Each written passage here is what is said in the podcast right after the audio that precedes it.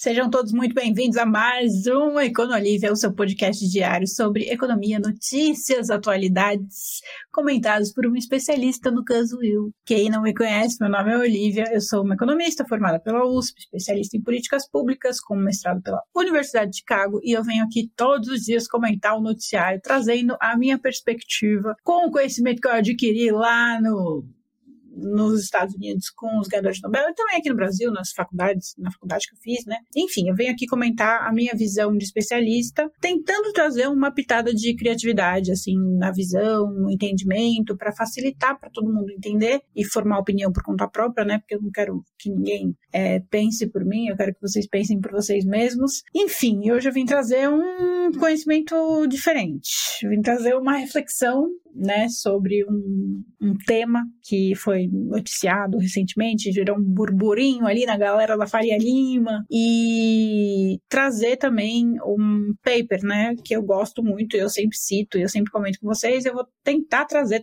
tentar explicar para vocês o que está escrito nessa teoria do paper, por que, que ela é tão valiosa, por que, que tanta gente paga pau para esses caras. E enfim como que isso pode ajudar a gente a entender o nosso Brasil de meu Deus? Bom vamos começar pelo assunto número zero que é o seguinte. Ontem eu estava lendo uns comentários de um vídeo meu, e aí tinha uma discussão nos comentários. E aí a discussão se resume no seguinte: um cara criticou meu vídeo, aí o outro virou e falou assim: não, mas ela tá certa, porque de fato a gente paga muito imposto, é, é muito difícil ser produtor, ser empresário aqui no Brasil, e é, não adianta o, o, governo ficar só olhando para um setor, né? A, diminuir os impostos para um setor, que vai ter um monte de gente que vai continuar pagando imposto. Aí o outro respondeu assim: ah, então você é empresário, você é empresário que acha que é rico e você acha que você pode ditar as regras, tem que baixar imposto mesmo, é isso que favorece o povo. Aí ele fala assim, poxa, eu sou empresário, eu sim, é, emprego bastante gente e tal, mas eu, meu lucro não é tão alto assim, eu não tenho uma renda tão alta assim, é muito difícil empreender aqui no Brasil. Aí o outro responde assim, é, você fala isso porque você deve se achar um ricão, né? Você não tá nem aí com os pobres. Se você não sabe, hoje quem ganha 25 mil reais aqui no Brasil está mais perto do pobre do que do rico. Então não vem aqui se achar, não. Essa era a conclusão da conversa, até onde eu vi, né? Ou seja, de maneira resumida, o cara estava falando, o, o, reclamão, né, o resmungão, que estava tentando diminuir o outro, ele estava ali tentando desmerecer o valor do trabalho do cara, tentando desmerecer a conquista do cara, o empenho do cara, sei lá, no, no, no empreendimento dele, o que ele estava falando, com o argumento de que por ele, né, sei lá, ganhar 25 mil reais por mês, nem sei se é isso que o cara ganhava mesmo, ele estaria mais perto do pobre do que do rico. Isso é um problema que o Felipe Castanhari trouxe, é, copiando um vídeo, inclusive gringo, que fazia essa mesma distorção absurda sobre o que é ser rico aqui no Brasil. Esse vídeo, pô, lá atrás, assim, eu fiz um vídeo resposta, assim, que viralizou, deu um alcance bem legal. Inclusive, eu deveria repostar esse vídeo, porque ele faz um, um serviço de utilidade pública. Mas o, o que eu queria dizer, assim, o Castanhari, no, no, no vídeo dele, resumidamente, ele faz um, um, desenho de um gráfico e ele mostra assim, olha, o Silvio Santos, é um cara que a gente considera rico, ele, nesse gráfico, ele está mais perto da pessoa mais pobre do Brasil do que do cara mais rico do Brasil, que no caso é o Saverin, né? E aí ele fala: então o Silvio Santos é pobre, né? Porque ele está mais perto do pobre, ele é pobre porque ele não está mais perto do Saverin. Essa é a conclusão dele. E essa conclusão dele, falar que o Silvio Santos é pobre porque ele não é tão rico quanto o Saverin, é a mesma coisa que você falar que a Joelma é careca porque ela não tem o tanto de cabelo que o Tony Ramos tem. Entende? O tanto de pelo, no caso, né? É, é um absurdo. A Joelma não é careca. Não é porque ela não tem o tanto de pelo do Tony Ramos que ela é careca, entendeu? Não é isso que define ser careca.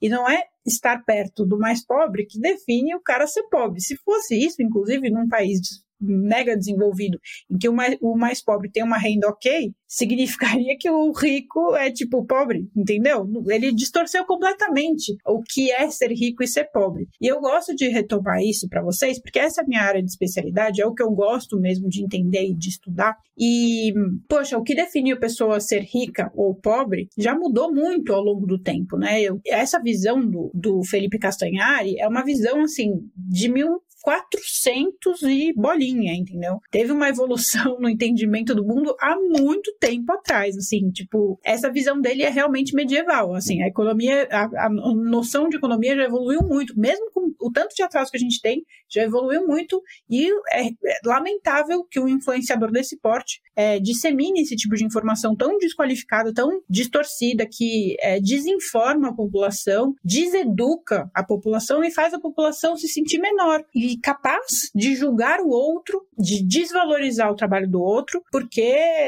ah, você é pobre, como se. Nossa, gente, tem tanta coisa errada nessa mensagem. Com essa informação que o Saverin deu, bom, se, se o Silvio Santos está mais pobre do pobre, está mais perto do pobre, então esse cara do comentário também está mais perto do pobre, logo ele é pobre. E aí ele chega à conclusão de que, por isso, ele pode desmerecer o trabalho do cara, ele pode desmerecer, inclusive, o argumento do cara de que ele concordava comigo no vídeo, porque ele é pobre, na cabeça do cara. Porque e ele não é pobre porque ele é carente de recursos. Ele é pobre porque ele, na cadeia, que o gráfico, no gráfico que o, o Saverin mostrou, ele estaria mais perto do pobre do que do cara mais rico.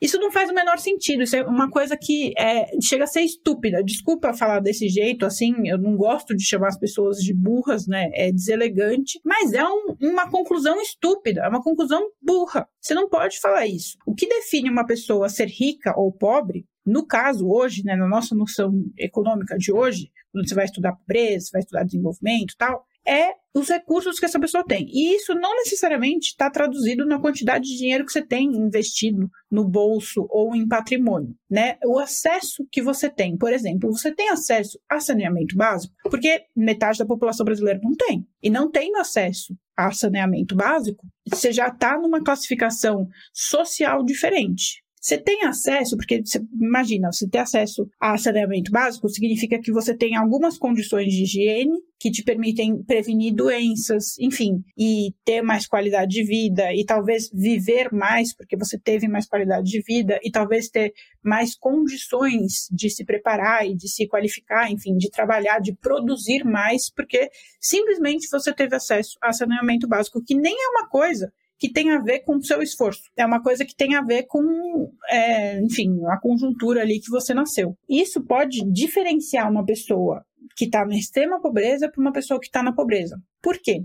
Uma pessoa que está na extrema pobreza e não tem acesso a um saneamento básico e não consegue escovar o dente, ela vai ter muito mais limitações inclusive sociais, profissionais e de recurso, tanto de qualidade de vida, de, de, capacidade produtiva mesmo, que a pessoa que é pobre tem uma renda baixa, mas tem acesso ao saneamento básico, consegue escovar um dente, consegue tomar um banho, consegue fazer algumas coisas que vão dar higiene, saúde e condições sociais de se inserir, de produzir, de trabalhar, isso já diferencia. Então, e olha que a gente nem falou de renda, a gente nem precisou falar de renda. Então, você tem que entender que o que define, que se você ficar nessa visão bitolada de que o que define uma pessoa rica de uma pessoa pobre é estar mais perto do mais rico ou mais perto do mais pobre, você nunca vai entender para onde que a sociedade tem que evoluir. Você nunca vai entender como é que se propõe uma solução de política pública. Nunca, nunca porque você não entendeu qual é o problema. Você acha que o problema é ter, é ter muito patrimônio ou ter pouco patrimônio, como Marx achava há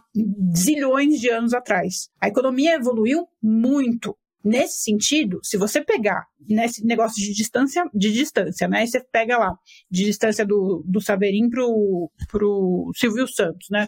O Silvio Santos tem um jatinho, o Saverin tem cinco.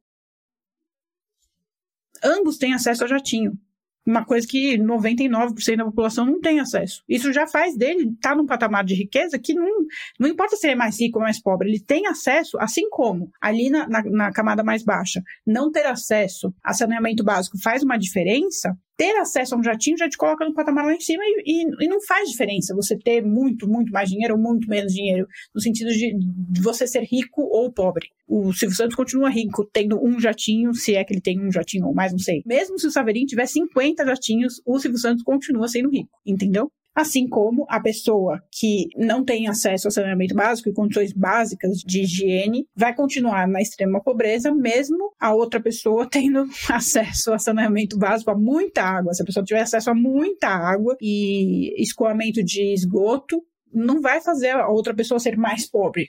Você entende? Não vai mudar a condição de vida. Então, quando você entende isso, quando você entende que é uma questão de acesso, e para de pensar no, nessa questão do, de, de resumir a pobreza ou a riqueza ou a qualidade de vida da pessoa a o patrimônio da pessoa, você começa a pensar em soluções que fazem sentido. Por quê? Se você ficar focado nessa questão de, de igualdade de patrimônio, sei lá, nessa visão ideal, né, de sociedade igualitária, que todo mundo tem a mesma quantidade de dinheiro, todo mundo tem a mesma quantidade de renda. Isso não significa que todo mundo tem uma qualidade de vida. Inclusive, pode significar, e a gente sabe que significa em alguns países, que principalmente países pobres, que têm igualdade é, igualdade não, tem igualdade social, só que é todo mundo igualmente pobre. E aí, é isso que a gente quer? Ou a gente quer que todo mundo tenha acesso, oh meu Deus, que a gente quer que todo mundo tenha acesso à qualidade de vida, enfim, saneamento, oportunidade, educação, saúde, enfim, acesso a oportunidades. É isso que a gente quer, é isso que a gente tem que buscar. E aí, o cara mais pobre, mesmo ele não tendo patrimônio, o mínimo ele tem, que é a dignidade né, numa sociedade ideal, que eu estou falando aqui, que é, geralmente os países mais desenvolvidos têm isso. A pessoa mais pobre, ela tá ali menos favorecida, mas a dignidade ela tem, por isso que tem tanta migração para esses países. A dignidade tem no sentido de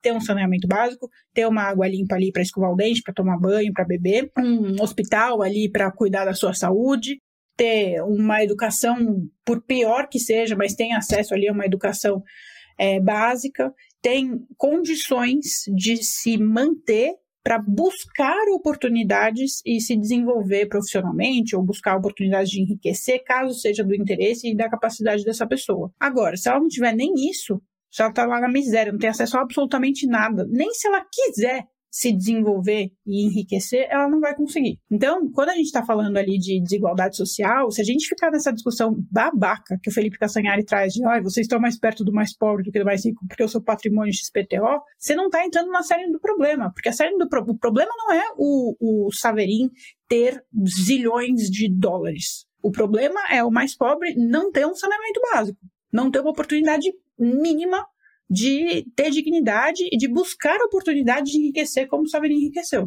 É muito mais difícil uma pessoa nessas condições enriquecer. Agora, uma pessoa com uma condição do Silvio Santos enriquecer e chegar mais perto do Saverin, aí é mais fácil, não é? Você concorda que tem muito mais recurso e facilidades para isso? É isso que a gente quer, que as pessoas tenham recursos e facilidades para todos igualmente buscarem o que almejam. Se quer ser rico, se quer ser um profissional super qualificado, se quer ser um acadêmico, seja lá o que for.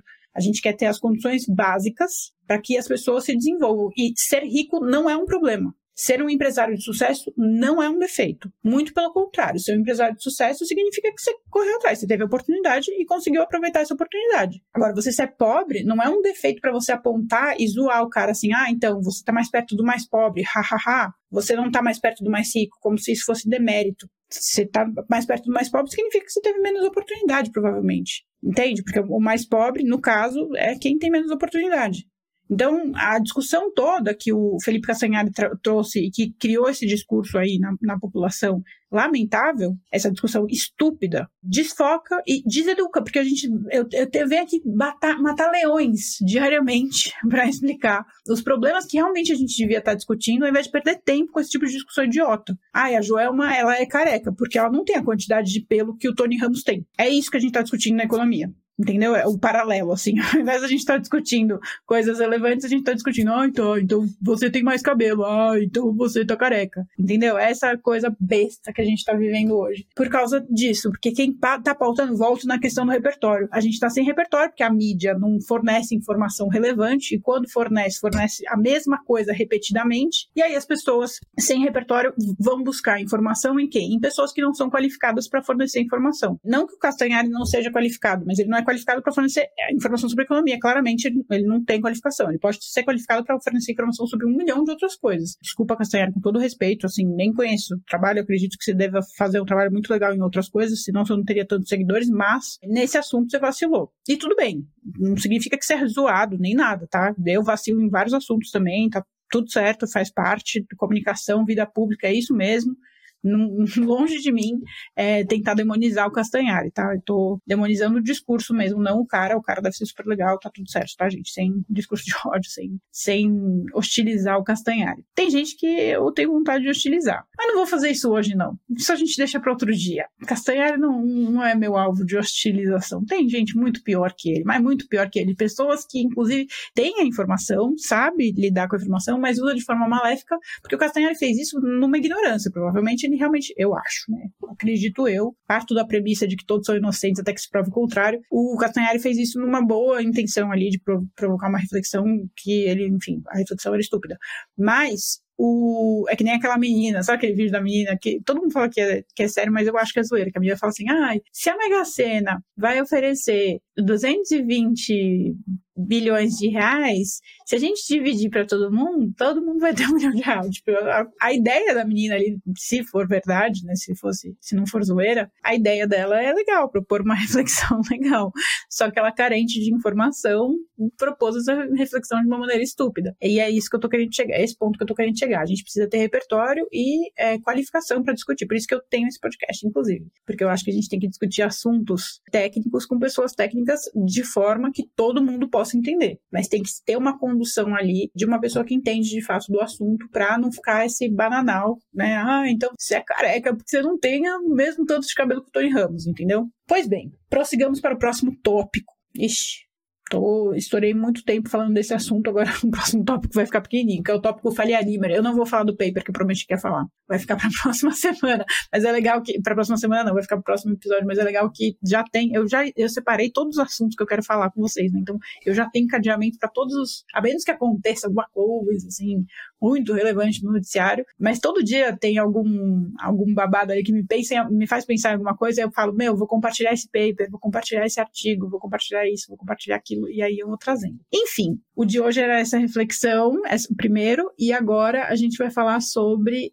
o Brasil ser a Suíça da América Latina. Vocês devem ter visto. O Robin Brooks causou polêmica recentemente porque ele falou que o Brasil vai ser a Suíça da América Latina. E a galera tirou sarro, falou, ha, ha, ha, ha, o Brasil vai ser a Suíça da América Latina, nem a pau. E aí o Robin Brooks, ele, ele postou isso com base numa evidência, não foi tirado do além, né? Ele postou um gráfico mostrando que o Brasil está com um crescimento muito acelerado de superávit, enquanto a tendência na América Latina é de uma queda. Pois bem, o que acontece é o seguinte, eu nem sou especialista nisso, de, então não vou nem tentar é, explicar muito sobre esse assunto de superávit, porque nem, nem é o meu ponto também. O meu ponto é que o cara trouxe uma perspectiva técnica e muito interessante, embasada ali de que otimista, só que a, a, galera não quer ver o otimismo. E eu sempre trago o otimismo, né? Eu falo, independentemente, eu, na época da eleição, eu falava, independentemente de quem ganhar a eleição, eu tô otimista. Se for, obviamente, a pessoa que eu concordo mais, eu acho que eu fico mais otimista. Mas se for a pessoa que eu concordo menos, eu continuo otimista. Só que um pouquinho menos otimista, mas otimista. Porque tem muitas, muitas é, evidências de que a nossa economia, a menos que façam muito esforço para para destruir a nossa economia, para fazer tudo errado, para zoar a nossa economia, a tendência é a gente evoluir, porque a gente tem muito, eu já falei isso para vocês outras vezes, né? Um país que tá com muita coisa errada é um país que tem muita oportunidade para crescer, porque se ele consertar essas coisas erradas, ele cresce. Agora, um país que tá com muita coisa certa tem menos oportunidade para crescer, porque ele já tá com as coisas certas. A gente consertou algumas coisas e estamos encaminhando, a gente vem consertando, né? Desde lá do FHC, a gente vem fazendo muitas reformas e a tendência é a gente ir melhorando a passos muito lerdos, tá? O Brasil podia estar evoluindo num num passo muito, muito, muito, muito mais rápido se a gente focasse também em educação, saúde, enfim, reformas de política pública, porque no Brasil a gente não discute política pública, a gente só discute política fiscal, a gente só discute macroeconomia, a gente só fala de política fiscal e juros.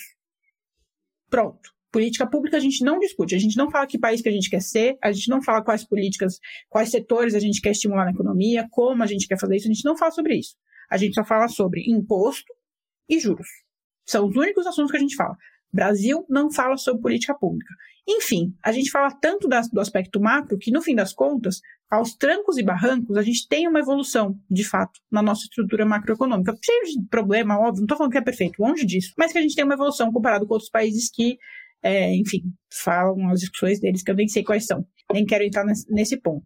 Agora, se a gente, além de investir tanto esforço em discutir imposto e juros, não estou falando que não é importante, tá? É importantíssimo discutir imposto e juros. Agora, se a gente combinasse essa discussão com discussão de política pública, que país que a gente quer ser, para onde a gente quer ir, meu Deus do céu, a gente ia decolar. E aí, quando eu li esse artigo do Robin Brooks falando, esse Twitter, na verdade, foi um tweet que ele postou com um gráficozinho, falando que o Brasil é a, vai ser a Suíça da América Latina, porque está em crescimento superávit, está criando uma estrutura econômica bem sólida que pode ajudar os outros países, eu lembrei do evento, né, do High Level Panel que eu, que eu participei, que eu assisti lá do Banco Central, em que tinha o Frederico alguma coisa, que foi presidente do Banco Central argentino, que ele falava assim, vocês, brasileiros, são felizes e não aproveitam a felicidade, porque vocês não reconhecem a felicidade de vocês, vocês ficam procurando, eu, tô exagerando aqui na fala dele, ele falou de um jeito mais levinho, ele falou assim, vocês ficam procurando problema para reclamar, vocês têm problema, é óbvio, mas ao invés de vocês olharem para as coisas boas que estão dando certo e reforçarem essas coisas e trabalharem em outras coisas que vocês podem melhorar,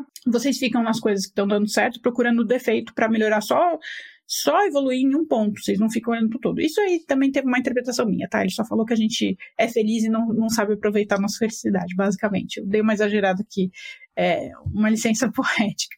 Mas aí o ponto é que o, existe uma visão global, inclusive esse Frederico da Argentina falou assim, que o, que o Brasil é a Alemanha da América Latina. E isso é uma visão que existe na economia, assim, é, dizem, muita gente diz que o Brasil tem ali o papel da Alemanha, como a Alemanha na União Europeia. O Brasil tem esse papel aqui na América Latina, por ser uma economia mais forte, embora as nossas instituições sejam extremamente problemáticas, a gente acaba tendo instituições mais fortes comparado com os outros países, a gente acaba tendo mais recurso para auxiliar os outros países. E aí ele falava assim: é, a Argentina tem jeito, aliás, a América Latina tem jeito. E aí ele usou a, uma parábola, ele falou assim: a solução para a América Latina são os Beatles. Aí todo mundo ficou se olhando assim. É, porque a gente pode sim se resolver with a little help from my friends, né? Our friends, que significa assim, a gente consegue se resolver, que é a música dos Beatles, né? A gente vai conseguir evoluir com uma ajudinha dos nossos amigos. A gente precisa colaborar. E aí entra a história da teoria dos jogos do John Nash, que bateu de frente ali com o que o Adam Smith ensinou, né, o pai da economia ensinou, e que as pessoas como Castanhari continuam achando que é a visão da economia, sendo que foi importante para a gente começar a entender a economia, mas que a gente já evoluiu muito, a gente já entendeu que esse papo de com a ajuda dos meus amigos é melhor não só para os meus amigos, mas para mim também. Mas isso daí vai ficar para o episódio de amanhã e eu vou explicar a parte teórica da economia e também trazer alguns exemplos reais aí para a gente evoluir nessa discussão porque senão vocês vão ficar aqui até amanhã me escutando. E eu acho que não é esse o propósito, não é mesmo? Então, eu espero vocês amanhã. Um beijo!